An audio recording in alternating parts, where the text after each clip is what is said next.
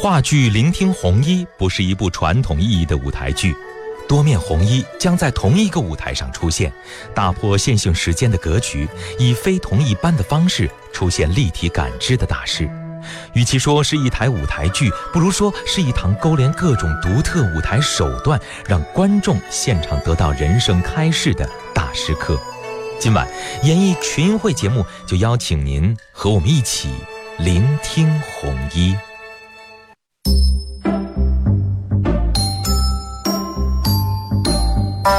大家晚上好啊！我是主持人高磊。大家好，我是赵爽。今年呢，其实是一个非常重要的年份哈。二零一七年也是咱们中国话剧诞生一百一十周年。对，我知道有很多的话剧艺术家呢，在今年都是为我们的所有的话剧迷们推出了非常之多的优秀的话剧作品。这就其中包括我们今天介绍的田沁鑫导演的一部作品了。嗯，因为话剧啊，很多话剧迷呢都知道哈，它的表现形式非常的多样。是，虽然是小小的一方舞台，但是可以创造出很神奇的。效果，其实今天我们要介绍这部话剧呢，也是挺神奇的哈。咱们先来请出今天来到我们直播间当中的两位嘉宾，我们来请出剧中啊，这应该是五三五五啊，就是这个坏蛋调频创始人也是主播。呃，各位听众大家好，我是五三五五。嗯，欢迎楚志勇老师。好嘞，欢迎您。然后我们再来请出哈，在剧中上海新生广播电台的合伙人，呃，也是工程师啊。对，这个在剧中呢扮演的是邝明，是李亚洲李老师，欢迎您。大家好，我是李亚洲。嗯，欢迎两位老师来到我们的节目当中。今天呢，其实为大家来介绍的是话剧《聆听红衣》啊，说到的是红衣法师的一段故事哈。对，哎，我们先请楚老师给我们介绍一下。其实第一开始。大导田导有这个想法，能够形成他的这样的一种想法，跟您是有着直接的、紧密的联系啊，是不是？呃，也不能说有多么的直接，多么的紧密。呃，这个里边有一段小插曲，我可以今天在节目里跟大家分享一下。呃，因为呃，李叔同啊，这是他俗家的名字是啊，然后他出家之后，呃，叫弘一法师，没错。呃，这个人呢，可能。大多数中国人都知道他的一些蛛丝马迹，比如呢，爱看话剧的人会知道他在日本就是搞了春柳社，这是第一个中国人的这个话剧社团，对，排了中国人的第一出戏。呃，可能听音乐的人呢都知道这个“长亭外，古道边，芳草碧连天”是这首歌，就是之前在电影《城南旧事》里边也出现过。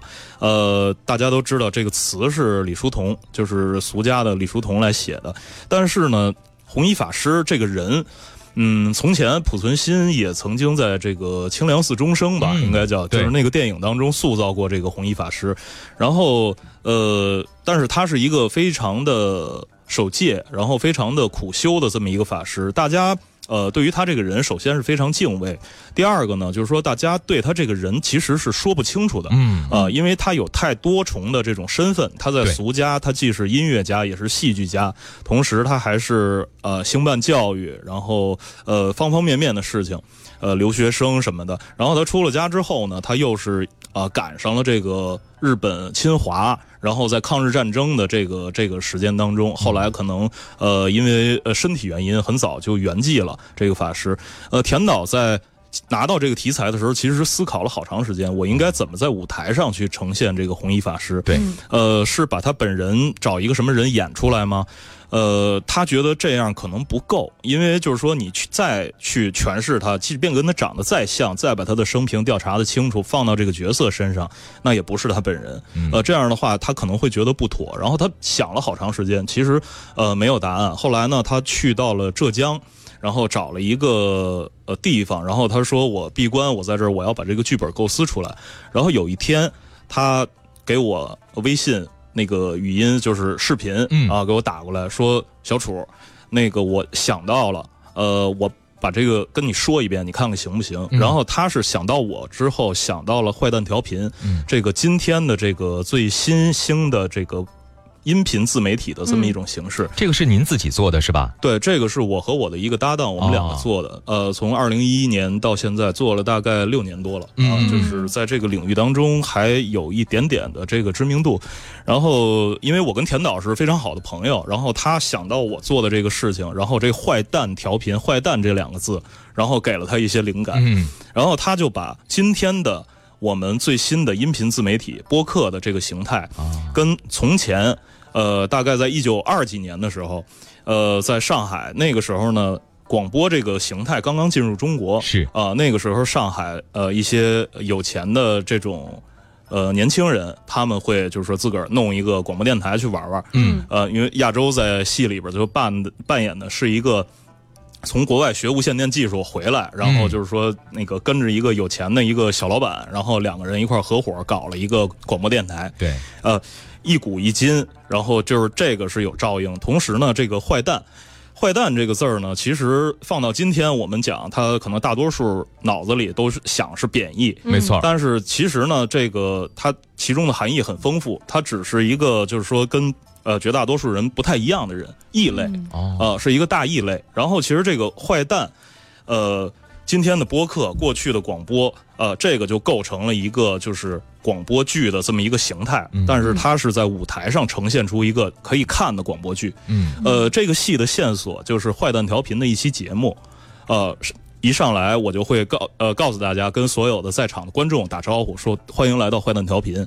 我们今天呢要带你寻找民国的坏蛋，然后呃我有一个搭档，然后他对民国坏蛋有点研究，然后我们就开始把从前一九二几年的时候上海的那些广播电台的呃兴起，嗯把这个状况啊、一下铺陈给大家，然后通过演员的表演，就是当时非常兴旺的那个场面就会活跃在观众面前，呃，然后在这个过程当中，然后有人出来，呃，要呃。追随弘一法师，然后他自己整理了一些广播剧，然后要在自己的那个电台播出。但是当时日本侵华日寇来了，就说你们办的这个广播都必须归我们管，呃，否则你们不签字的话，你们就必须得停。然后他的那个就是因为不跟日寇合作，不当汉奸嘛，然后他就自己把自己这个这个广播电台给停了。嗯停了之后，他就找到呃亚洲扮演的这个邝明的这个广播电台，说你们这儿能不能帮我把这个广播剧《红衣法师》的这个广播剧给播了？嗯呃，本来是有障碍，但是后来因为日寇打来了，然后他们的老板呢，就是就是就是说我我我可以去替你采访红衣法师，然后就是说我躲开上海，然后我去南方那个逃命，呃，一路游山玩水，后来他就去寻访红衣法师了，然后在这边呢，呃。跟日寇在做斗争，然后我要保住我们的电台，然后这里边还有一些呃爱情戏，有一些各种各样的人物在登场，有男旦，有旧上海的那种电影明星，嗯呃，光怪陆离的从前的那个上海滩，然后就是呃一帮人发心要去寻寻找红衣法师，要去追随红衣法师的这么一个故事，就这么展开了。嗯，但是红衣法师从头到尾其实没有出现在舞台上。对对对，待会儿我们可以具体来聊一聊为什么没出现，对，那又怎么去去展示它的多面性的哈？嗯那我们想请亚洲跟我们来说一说哈，因为刚才呃楚老师也提到了，就是嗯上个世纪一九二零年代，嗯。上海呢有钱的年轻人会自己呢做这个电台，当时那个情况是什么样呢？我们非常好奇，您能给我们介绍一下？我觉得那个时候其实广播是一个挺怎么说呢，就挺小众、挺高端的一件事儿，是吧？据我所了解，你知道是一个什么样的状态吗？嗯可能就是一个简单的这么一个收放机，然后呢小自己匣子，对，然后呢，自己坐在这个一个小房间内，相对于密闭的小房间内，自己做着自己喜欢的一些事情，聊着自己喜欢的一些话题。但是它这个传播范围啊，不像现在似的，可能整个北京市，甚至是覆盖这个京津冀地区，没那么大地儿，可能也就是上海的几条街道、几个巷弄，嗯哎，也就这个范围内。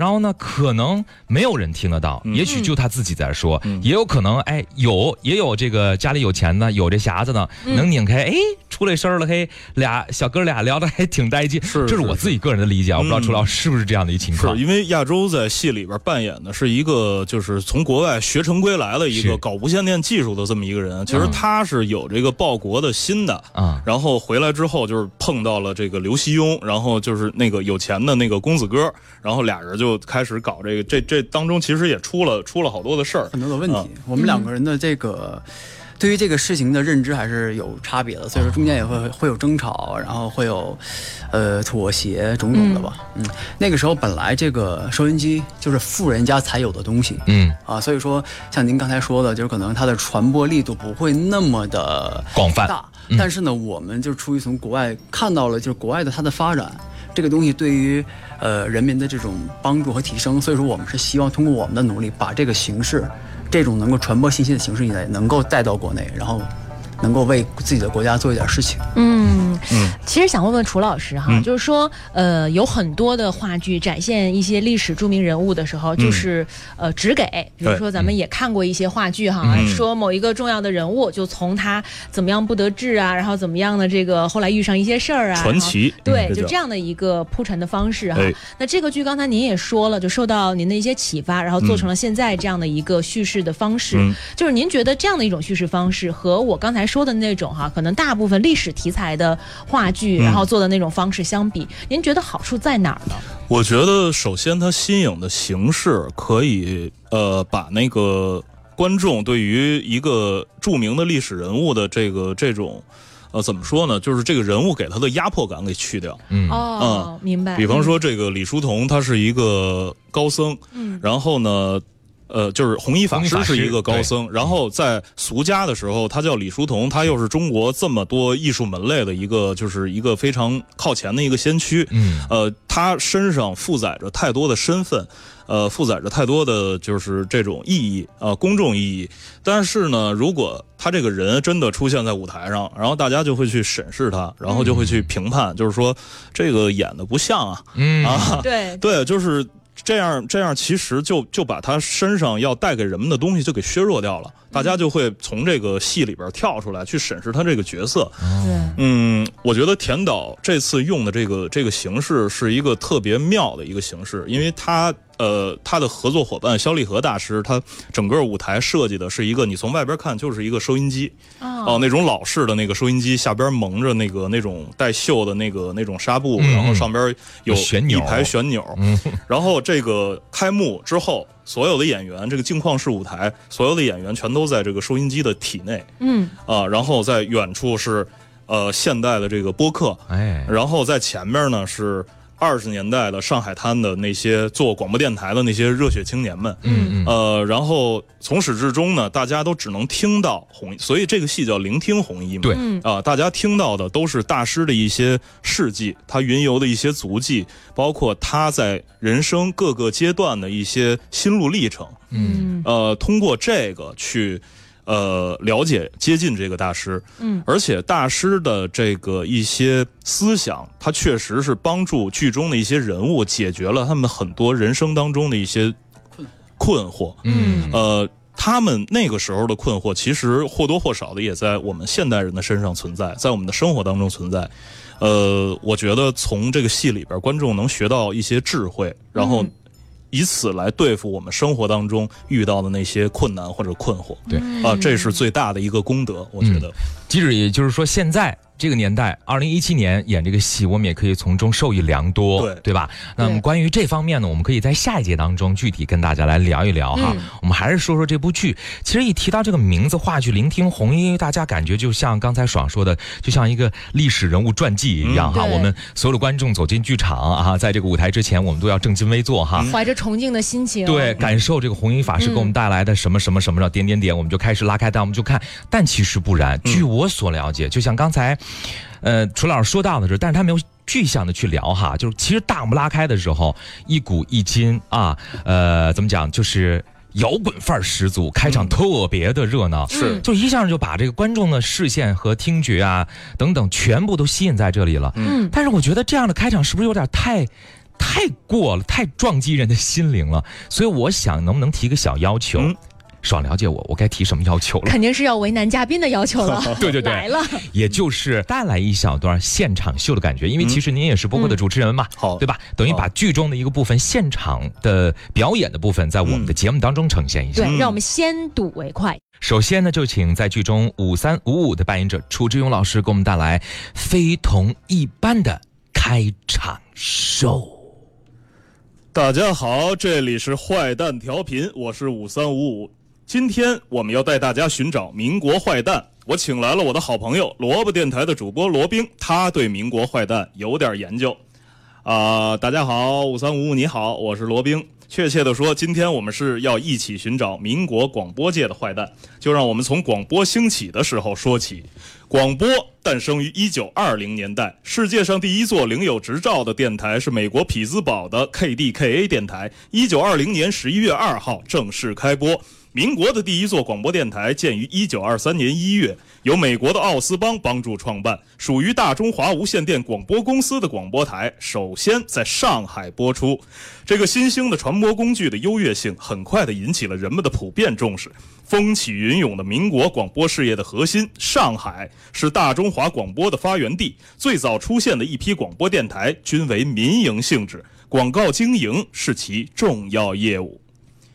呃，就到这儿。好，在戏里后边就是各种各样的二十年代的那种广告，广播里面的广告。就出来了。对，非常的有意思。嗯，其实我觉得这个话剧，如果是广播人看了之后，应该会更特别有感受，觉，是吧？对对对对对，对 嗯。真的这个从最开始的那种只有富家子弟可以玩的一样是。事物哈，嗯，叫自媒体。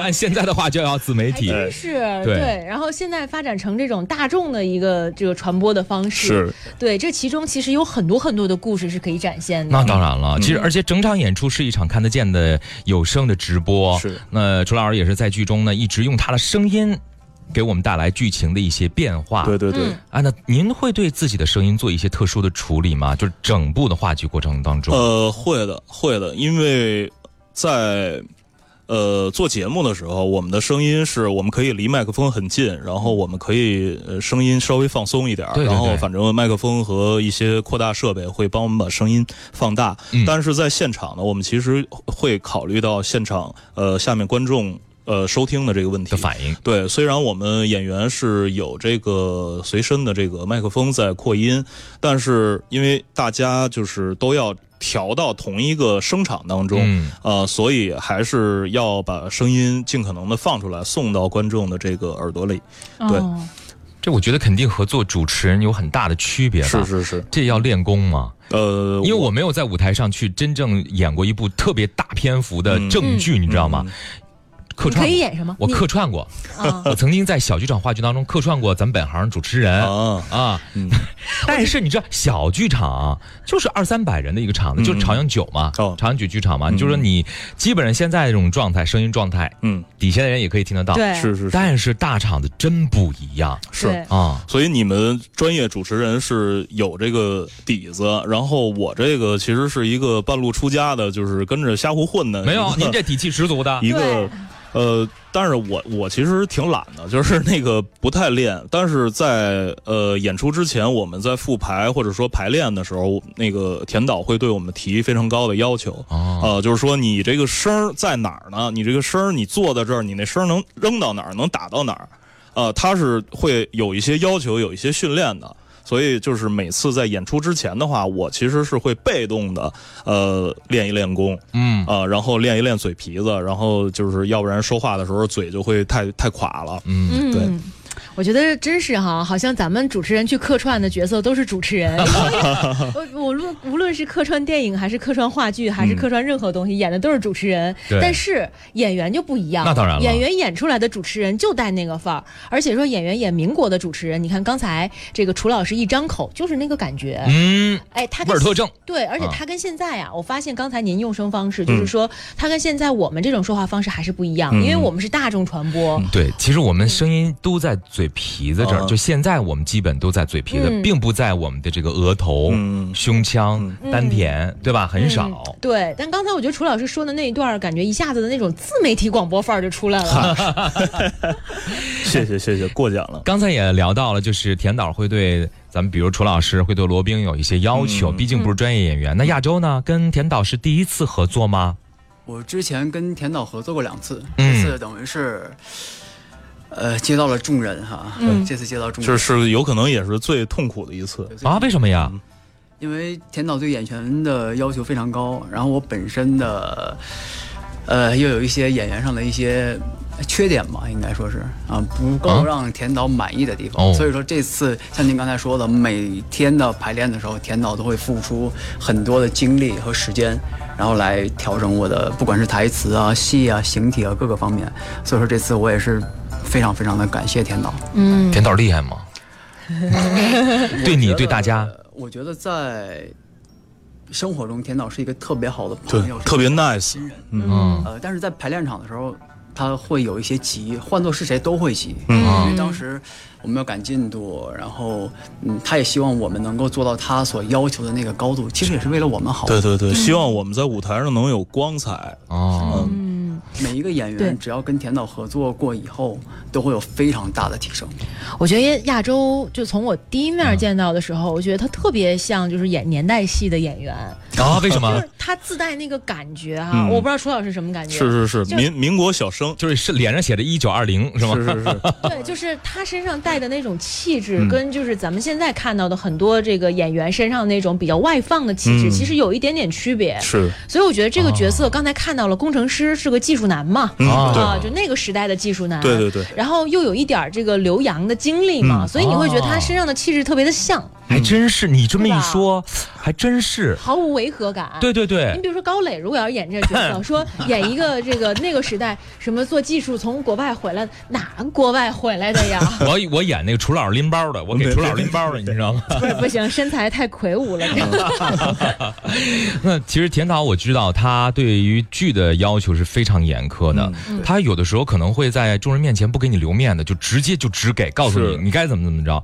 但有的时候就是如果心理脆弱一点的演员，他可能会受不了，嗯，对吧会？有是会有会有的。亚洲会有吗？我还好，因为我很谦虚能够理解他，对能够理解他，我哦就是说什么都行，嗯，反正我就坚决不改，是吗？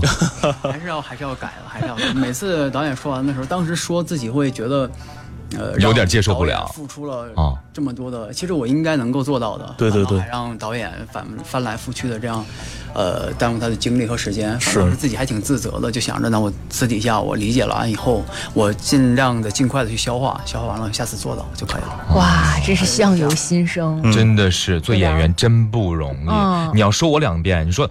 主高磊，你这主持的节目也太差了，什么水平啊！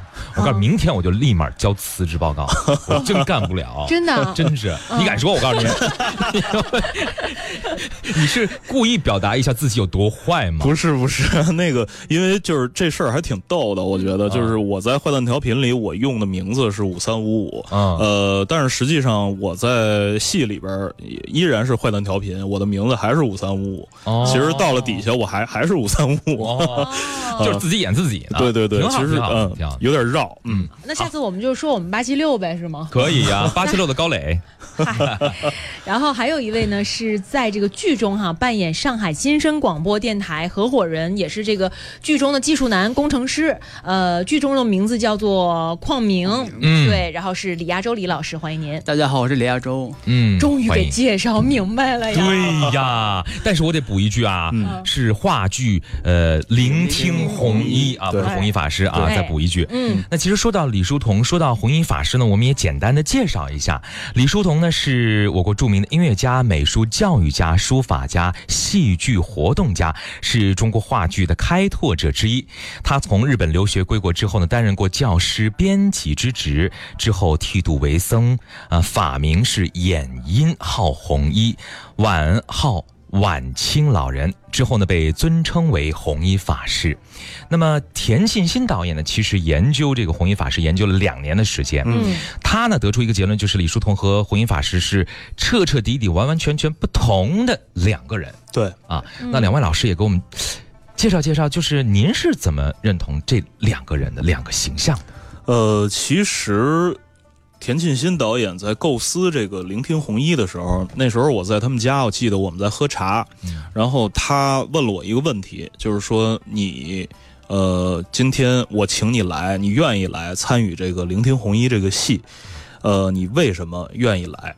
啊，他问了我这么一个问题，然后我当时脑子里我就飞快的想了一下，我回答他，我说，因为李叔同，呃，这个人是一个太神奇的人了，他玩音乐，呃，画画，嗯然后回国搞教育，然后排戏、排话剧，然后每一个从小弹钢琴，然后每一件事儿他都能把它干到一个非常高的一个造诣，然后他就把它扔了，然后我再去干下一件事儿。对啊，就是可以说他在剃度出家之前的人生非常的丰富多彩，他经历了很多，呃，就是说可能他是富家子弟，可能穷他没受过，但是呢，就是说出国留学、排戏，呃，茶花女男扮女装，然后。画油画，嗯，他画的是油画，对，然后就是并且是比较早在中国就是用那种呃男性裸体模特给学生做写生的这么一个美术老师，思想超前，对，思想超前，然后就是做所有所有的事儿，精力特别充沛，然后他。每一件事都能干到一个非常高、非常深的一个地方，然后就翻篇了，就不要了。嗯啊，我再去干下一件事。然后他最大的一次翻篇就是他剃度出家。嗯啊，我把凡尘整个这一篇全翻过去了。啊，从此以后我就是出家人了。然后他就在修习这个南山律宗，这是一个最严苛的一个一个。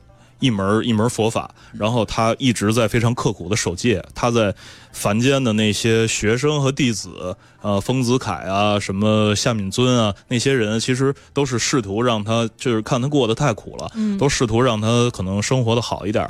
然后说，你看你那毛巾用的都黑了，但是其实他那个不是脏，它其实是非常干净，只不过是一条毛巾用的时间太长了，上边的那个毛都已经掉光了。对对，然后它其实就就是一个老化的一个状态，但是它不换。嗯，说这个东西还能用，我就要继续用下去。这个叫惜福。嗯啊，就是它就是这样从生活上的一点一滴去去守戒。呃，可能是常人难以理解的。嗯，呃，我觉得这个人特别神奇，我我愿意来参与聆听红衣这个事儿。我当时就是这么回答田沁鑫导演的。嗯，哎因为神奇嗯啊。那么亚洲呢？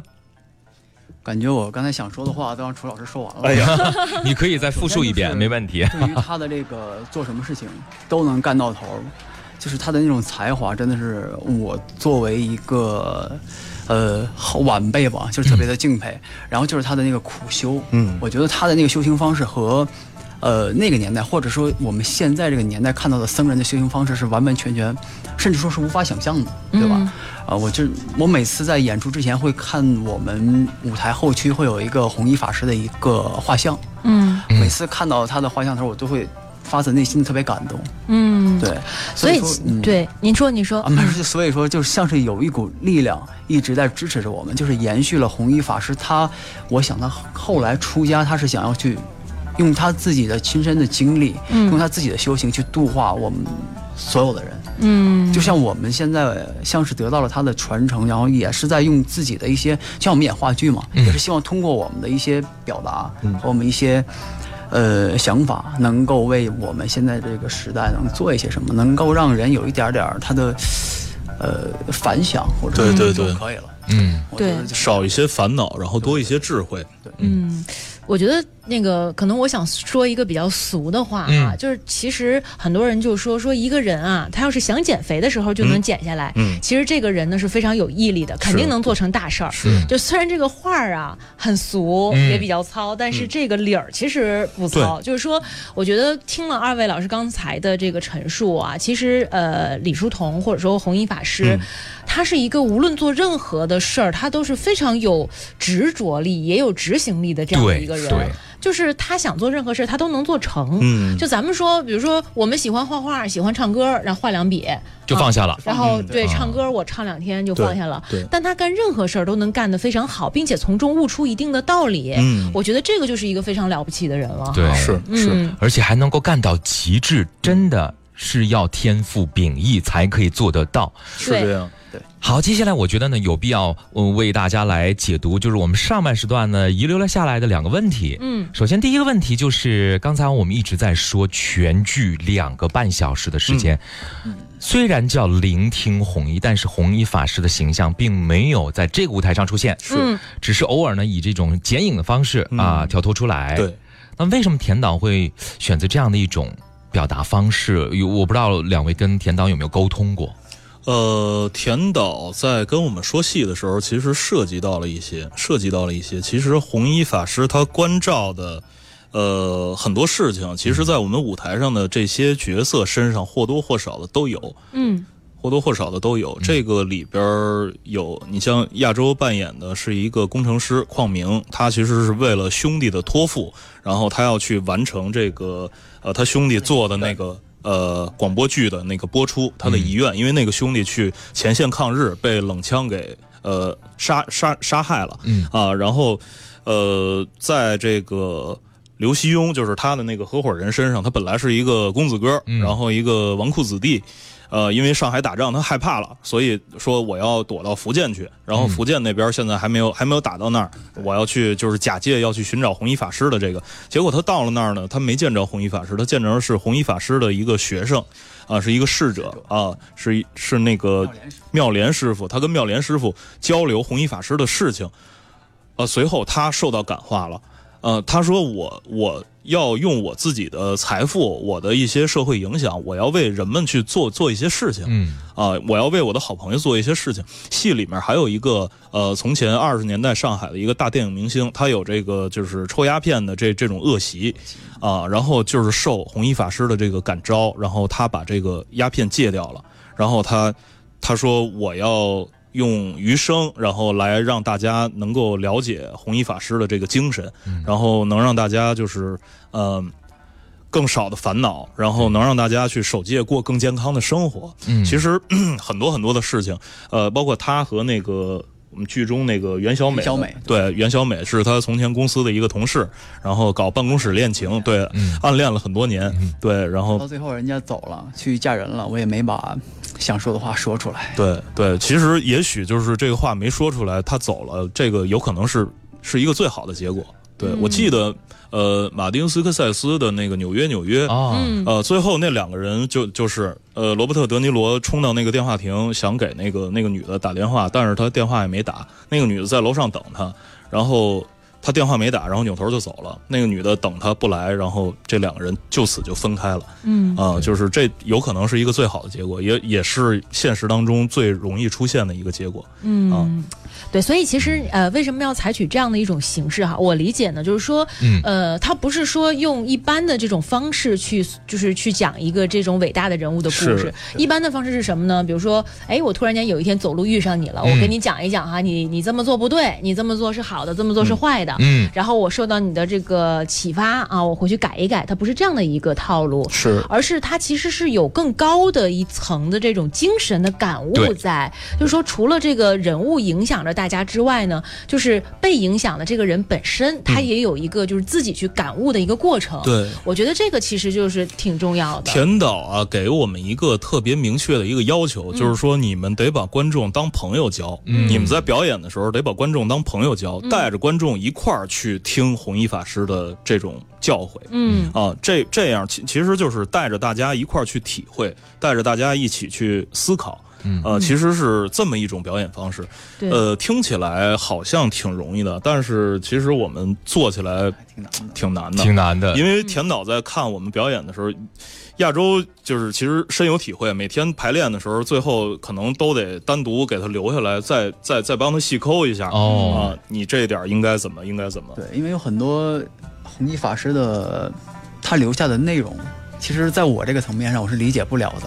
嗯有的时候其实想要去表达，但是可能有一些东西没有到达导演那个层次，还是需要嗯私底下再去做一些功课，然后再去攻克它。嗯嗯嗯。嗯那我就特别想问的第二个问题，就是刚才其实咱们也提到了，呃，多次提到了一个词“感悟”哈，感受到了这部剧当中弘一法师给我们留下了哪些值得在现在，甚至是在现代社会当中都值得去推广的一些道理也好，或者是感受也好，你们都想到了哪些呢？嗯，亚洲先说吧。嗯，这个突然间的，其实这 就是呃，可能就是当他的这个，我更我觉得更多的是他的那个精神。嗯嗯啊，就比如说我到最后的那那一段，就是跟金丹老师嗯，就是就是那个电影明星。电影明星的那哦个，就最后我们两个人在呃关于这个事情的认知的时候，就说了一句悲心交集。就当时就是弘一法师他留下的那些典故上的东西。嗯都很深刻，嗯就很值得我们去在生活中去揣摩。嗯，就你如何来面对你的生活，如何来面对你自己嗯啊？我觉得更多的是这样的一个对自己的一个质问啊。或者是说，嗯，这样理解行不行？就是说，他留下的不是一个非常具体的道理，嗯这就跟咱们上课的时候，老师告诉你啊，你今天早上必须交作业，中午必须干嘛，嗯这是一个强制性的东西，我要告诉你对。但是有一些老师呢，他可能就是说，嗯，你看你现在这个时候哈，你要想一想自己怎么怎么样，就是让你自己去思考这些东西。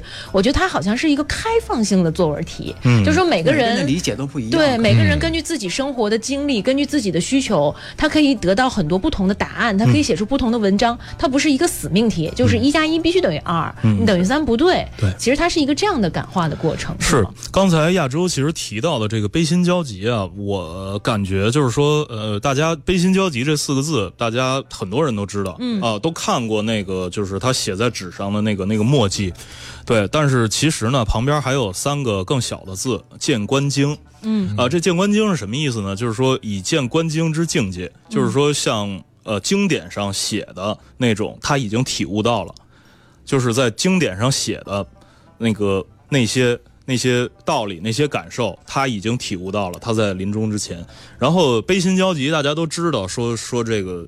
呃，生活当中又有苦又有乐，然后就是看上去是悲心交集，其实不是，其实不是，就是说你真正体会到悲心交集的时候，你才能明白这个东西是无法用简单的言语去阐述的。但是呢，大家可能看了我们这个戏，大家多少能明白一点儿，悲心交集是一个什么样的感受。我们是有一个很长的铺垫，对，然后把悲心交集四个字，然后说出来。嗯。包括刚才楚老师说的那个《见观经》，我们最后是给他解读出来的。对，哦很多人是忽略了那三个字，没看见。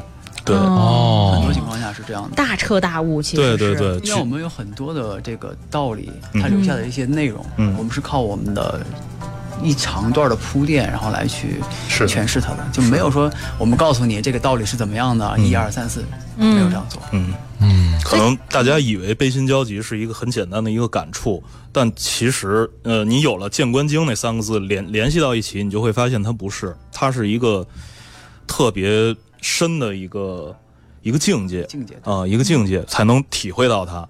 呃，不知道，呃，大家就是这，其实艺术里面有好多东西它是玄妙的，就是没法用很明确的语言去传达出来的。呃，可能大家更该去现场感受一下，呃，我们的这个聆听红衣。嗯嗯，好，说到呢现场感受，那在这一节当中呢，我们还要辛苦楚老师，也为我们在现场带来一段剧中角色的这个小的片段，好不好？嗯好的，接下来这一段，它又是哪一个角色的哪一段呢？呃，接下来其实是一段小的独白，哦呃，来自剧中的一个角色叫关普堂。这个关普堂呢，跟李亚洲扮演的这个邝明他们是哥们儿，嗯好朋友。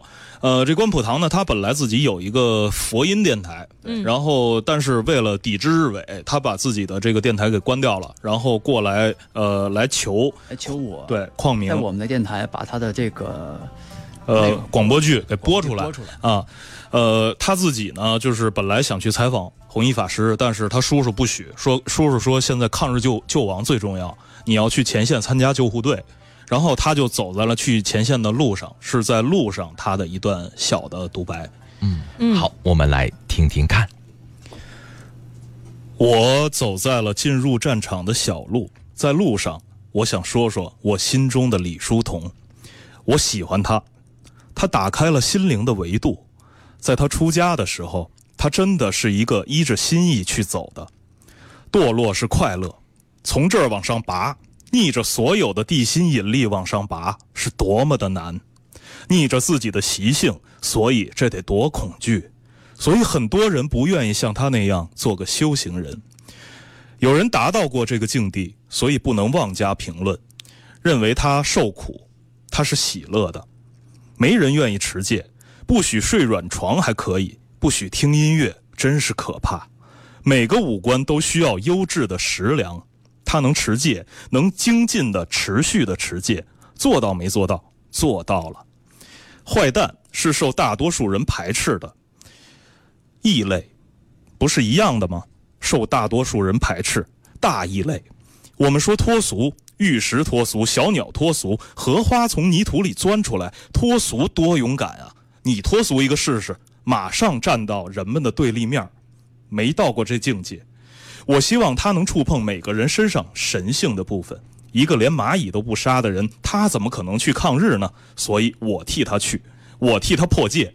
被感召是小我最惧怕的。大师是每个时刻都是爱的，受人非议，纵然被迫害，他也爱他的谋杀者。我们非常难了解他们，更别说做了。但是大师做到了这一点。好，这个时候一声枪响，嗯他被冷枪杀害了。哦，嗯，我觉得有一种什么样的感觉哈？就咱们平常接触到音乐的时候，嗯，比如说有一段旋律，有些人可能觉得从这个旋律当中听到了大海的感觉，有些人可能觉得从这段旋律当中听到了这小桥流水的感觉，每个人的感受是不一样的。对，其实我觉得从刚才那段台词当中哈、听到的更多的是，其实弘一法师是一种精神上的引领。是，然后每个人会根据自己的不同的状况，其实会有自己的一个解读。嗯，他不需要说每个人我都要一下子就悟到说弘一法师那个境界，我一下大彻大悟了，然后所有经典我都看懂了。其实不需要，包括我觉得走进剧院的每一个人都不需要说看懂这个东西，嗯而更多的是你根据这样的一个咱们说就像旋律一样的东西哈，然后让更多的人有一些感悟，其实这样就够了。对，嗯有一些反思，有个？洗礼吧，算是。嗯，亚洲有什么想说的？我就感觉每个人的弘一法师都是不一样的。，对，嗯就像我。并不知道，就是我剧中邝明那个角色，其实他并不知道弘一法师是谁，但是他因为关普堂的这个精神打动了他，嗯然后改变了他整个接下来的人生。这可能关普堂就是他的弘一法师嗯，对，啊，我觉得应该是这样的。对我是这样理解这个事情。嗯，是。对，每个人有不同的理解哈。对对对，其实这个看完这个戏，然后能如果能给你带来一点精神上的触动，如果能让你多思考一会儿，然后多明白一些事情，有可能你让你多放下一些生活当中碰到的那种疑难杂症，嗯，呃，可能就够了。够了，嗯够了，对。想问问两位，演完了这部剧，因为已经是一轮演过了一部分了对哈，二位有没有在现实的生活当中体会到自己的一些变化呢？嗯，我觉得每次演完一轮戏，我的说话的状态都会有有一段时间的变化。啊，怎么样的这个变化？为什么？呃，就是说，因为每天要在剧场里从舞台上要对对着观众去说话，然后我必须用那样的状态，然后慢慢的就是说从量变到质变，我发生的一些一些方式，人然后出来声音的一些状态可能会有一些变化，但是，呃，这就像军训一样，就是这个学生军训之后，然后走路那个姿态都特别好，然后坐那儿什么腰都挺得特别直，可能过一段时间不演的话，有可能又回去了。对对对，这这个是一个就是呃表面上的一个变化，但是实际上呢，我在演完这个戏之后，我会时常在想，弘一法师，我在碰到什么事儿的时候，如果是他的话，他会对我说什么？，对，嗯。他会怎么去做？嗯啊？嗯。来，亚洲，呃，演完上一轮以后会先低落一段时间。嗯。嗯。啊，会呃少了点什么。了对，嗯然后结束了，然后要从这个人物里边脱脱离出来了，呃，会有一个过程，呃，那个过程还挺难受的，嗯嗯。